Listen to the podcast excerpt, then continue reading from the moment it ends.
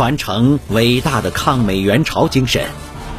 再现抗美援朝战争恢宏的历史。您收听到的是由银针观澜播讲的《较量：伟大的抗美援朝战争》。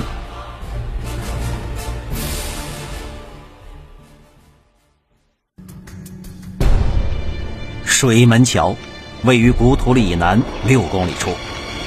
长津湖水库下面引水涵洞里的水到这里流入四条巨大的管道内，以很陡的坡度伸向山下一座水力发电站。在管道和公路相交的地方是架在管道上的悬空单车道桥梁。这桥远远看去是高悬于悬崖之上，桥下就是万丈深渊。如果没有水门桥，那么通过的车辆是不会再有其他的路径可走的。志愿军当然知道水门桥对于此次战役的重要性，他们先后两次炸桥。第一次是在十二月一日，一炸水门桥后，美军陆战一师的工兵们迅速架起了一座新的木桥。十二月四日，志愿军部队又第二次将桥炸毁。这一次，美军的工兵修复的是一座崭新的钢制桥梁。于是，志愿军部队又开始了第三次炸桥。这一次炸桥，炸药对水门桥的破坏力大于以往的任何一次。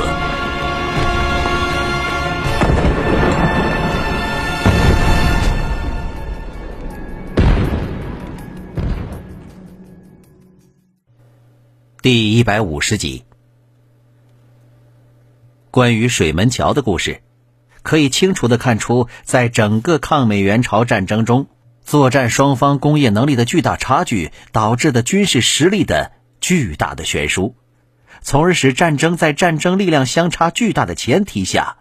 依然在进行着。水门桥被第三次炸毁之后，陆战一师工兵参谋兼第一工兵营营长约翰·帕特里奇中校建议。最好的办法是把新的车辙桥组件空投到古土里，然后再把这些组件运到架桥现场。架桥需要四套 M 二型车辙桥组件，但是考虑到空投可能造成的损失，陆战一师要求空投八套。但是车辙桥组件重达一吨多，以当时美国空军现有的空投降落伞能否承受得住如此的重量，还没有过先例。于是。在南朝鲜的一个空军基地进行了降落伞载重试验性的空投，结果钢制的组件在落地时严重的弯曲。美国空军要求从日本运来更大的降落伞。当天晚上，一支降落伞维修小组携带着更大的降落伞从日本到达位于南朝鲜的美国海军连浦机场，在海军陆战队空投排。和美军第一水陆两用牵引车营一百多名技术人员的配合下，他们连夜突击完成了空投试验和在古土里实施空投的一切准备。十二月七日上午九时，陆战队员被通知离开预定空投地域，以防止剑桥部件砸到他们的头上。然后，美军的八架大型运输机将八套钢制的 M 二型车辙桥组件。空投到了古土里狭窄的环形阵地里，除了一套落到了环形阵地以外，其他的全部安全收回。这些组件被立即装上卡车，在重兵的掩护下向水门桥前进。前进的途中，大雪纷飞，来自于志愿军方面的冷枪冷炮那更是持续不断。更为糟糕的是，派去占领水门桥的先头部队并没有完成任务，卡车被迫返了回来。第二天的行进很顺利，可是当美军到达水门桥时，帕特里奇中校却大吃一惊。这水门桥又被志愿军工兵不知在什么时候炸掉了一截残存的桥面，车辙桥组件已经无法到达断裂面的宽度了。美军的工兵们在深谷中发现了一堆旧枕木，于是他们把枕木拖上来，架设起临时的桥墩。美军在修桥，志愿军在想方设法的炸桥。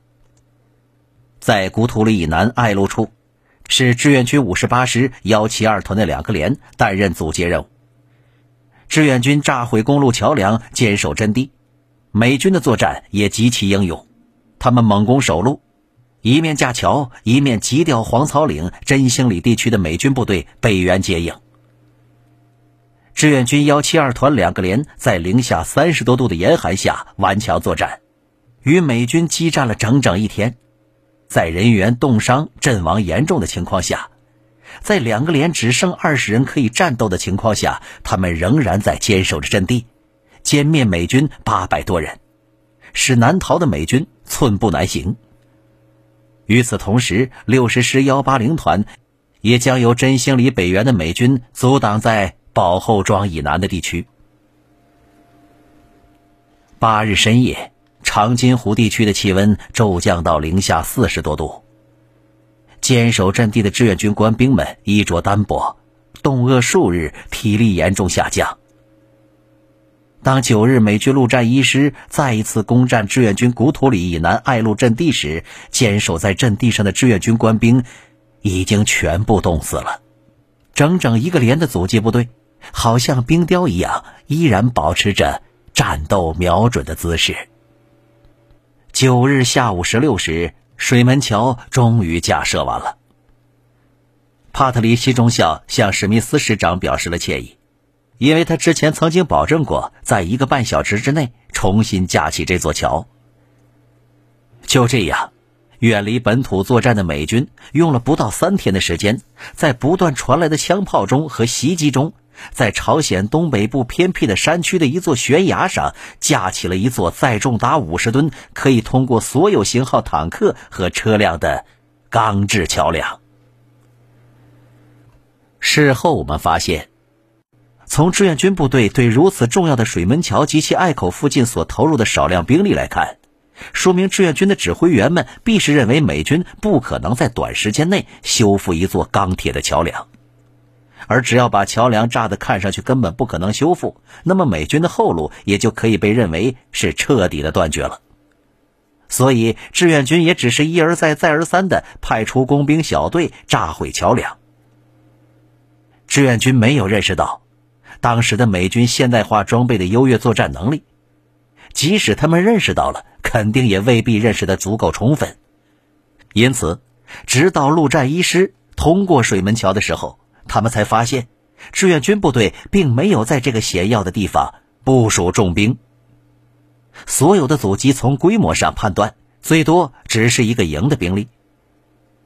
其实，即使在美军修复了水门桥的情况下，隘口也是美军大型车辆通过的瓶颈。只要在隘口附近的几个高地部署足够的阻击兵力，对隘口进行不间断的冲击，那么美军就是通过，也要付出极大的代价。但是，除了零星的冷枪之外，整个水门桥地区没有中国军队更大的阻击。战后，很多军事历史学家们分析说，并不是中方的统帅不知道这个隘口的价值，而是志愿军部队因为后勤补给这一不可逾越的困难，在当时已经没有力量再组织大规模的阻击作战了。救兵团历经半个多月的激战，部队都极度疲劳，特别是冻伤减员极其严重。情况最严重的七十九师战斗伤亡两千两百九十七人，冻伤减员则达两千一百五十七人，全师缩编为仅剩五个步兵连、两个机炮连，难以继续实施大的作战行动。但是为了争取整个战局的有利局面。九兵团当时依然决定要不惜一切困难和代价，继续组织所有能勉强支撑的人员，力争歼灭南窜的敌军和北援的敌军一部或大部。战士们冻饿而死，体力透支，很多志愿军战士们穿着单衣，有的人甚至连鞋都没有。而即便是这样一支衣衫褴褛、补给严重不足、装备极其老旧的部队。也让武装到牙齿的美军感到惊慌失措。在寒冷的风雪中，美军是真真看到了很多志愿军战士们连鞋都没有。这让美军的士兵们在零下四十多度的气温中看上去好像是做梦一般。面对着如此强悍和意志坚定的敌人，纵然彪悍英勇如陆战一师，他们的官兵们信心也开始动摇了。卡在美军陆战一师撤退路上的幺零八幺高地，一直被志愿军占领着。这是一片更加远离补给线的高地。美军为了夺取这个高地，派出一支强攻部队。双方在冰雪中反复的较量，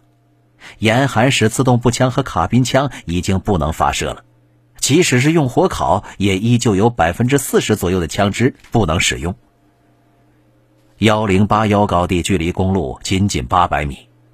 但此地的雪深已经达到了二十厘米。美军从进攻前沿运送伤员下来，八百米的坡路要走上七个小时。不知道在这种极其恶劣的条件下，高地上的志愿军们在没有粮食供应和缺乏御寒衣物的情况下，到底是怎么样活下来的？但是他们的生命在战斗中依然能够迸发出炙热的斗志。幺零八幺高地最后被美军四面包围。在高地四周的每一个方位都有美军对空引导员引来美军的战机进行轰炸。新兴里方向的幺五五榴弹炮、团属幺零七毫米重迫击炮和幺零五毫米榴弹炮，营属八十一毫米迫击炮、六十毫米迫击炮一起射向了这个高地。火力准备之后，美军的地面部队用了整整一个营的兵力向山顶冲去。参加过这次战斗的美国官兵战后是这样评价那天在幺零八幺高地上看见的志愿军战士们的：这些中国人忠实的执行了他们的任务，没有一个人投降，顽强战斗到底，全部坚守阵地，直到战死，无一人生还。从古土里到新兴里。撤退的美军陆战一师用了七十七个小时，平均每前进一公里需要两个小时。在这条路上，美军死亡八十一人，失踪十六人，负伤二百五十六人。十二月十一日十三时，陆战一师的主力通过真兴里，他们最终逃出了由志愿军第九兵团在长津湖地区的包围圈。志愿军对朝鲜半岛东线作战的美军陆战一师的阻击，基本结束了。美军陆战一师是美军的王牌部队，这支英雄的部队曾在第二次世界大战的太平洋战场历次登陆作战中担任开路先锋的任务，他的战斗力在美军部队中首屈一指。但是在长津湖地区的战斗中，陆战一师却风光不再。经历了该师历史上迄今为止最为惨痛的一次失败。根据美国海军陆战队官方战士的披露，仅在十一月二十七日到十二月十五日，陆战一师及减员达七千三百二十一人。因此，美国人把长津湖之战称作陆战队历史上最为艰辛的磨难。中国方面，由于种种原因。关于志愿军部队在东线战场战斗的损失，到现在为止依然没有确切的数字公开。此次第九兵团在长津湖地区的作战，是在极端困难的条件下进行的。在战役进行期间，战区连降大雪，平均气温在零下摄氏二十七度左右，最低气温达到零下四十度，雪积数尺，江河道路冰冻，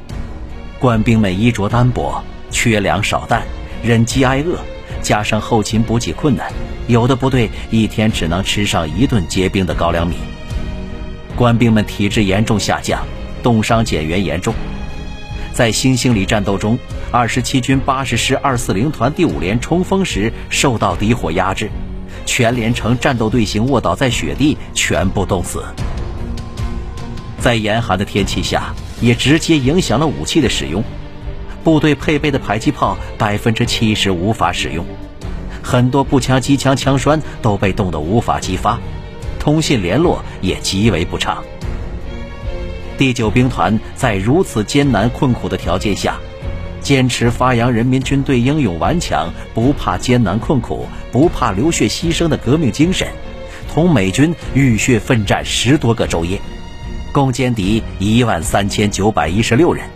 给予美军陆战一师和步兵第七师一部以毁灭性的打击，打开了东线战局，并有力保障了志愿军西线部队的侧后安全。在极度困难的条件下，完成了艰巨的战略任务。至此，世界上没有人再会认为中国这支农民武装式的军队是一支可以轻易侮辱的力量。抗美援朝战争结束后多年，在日本出版的一部关于朝鲜战争的著作中，日本作家新庄哲夫是这样描述当时的志愿军部队的。中国军队在美军完全掌握了制空权的情况下，虽然苦于缺乏装备、弹药、食品和防寒用具，但仍能忍耐一切艰难困苦，忠实地执行命令，默默地行动与战斗。这就是毛泽东所提倡的：不论在任何艰难困苦的场合，只要还有一个人，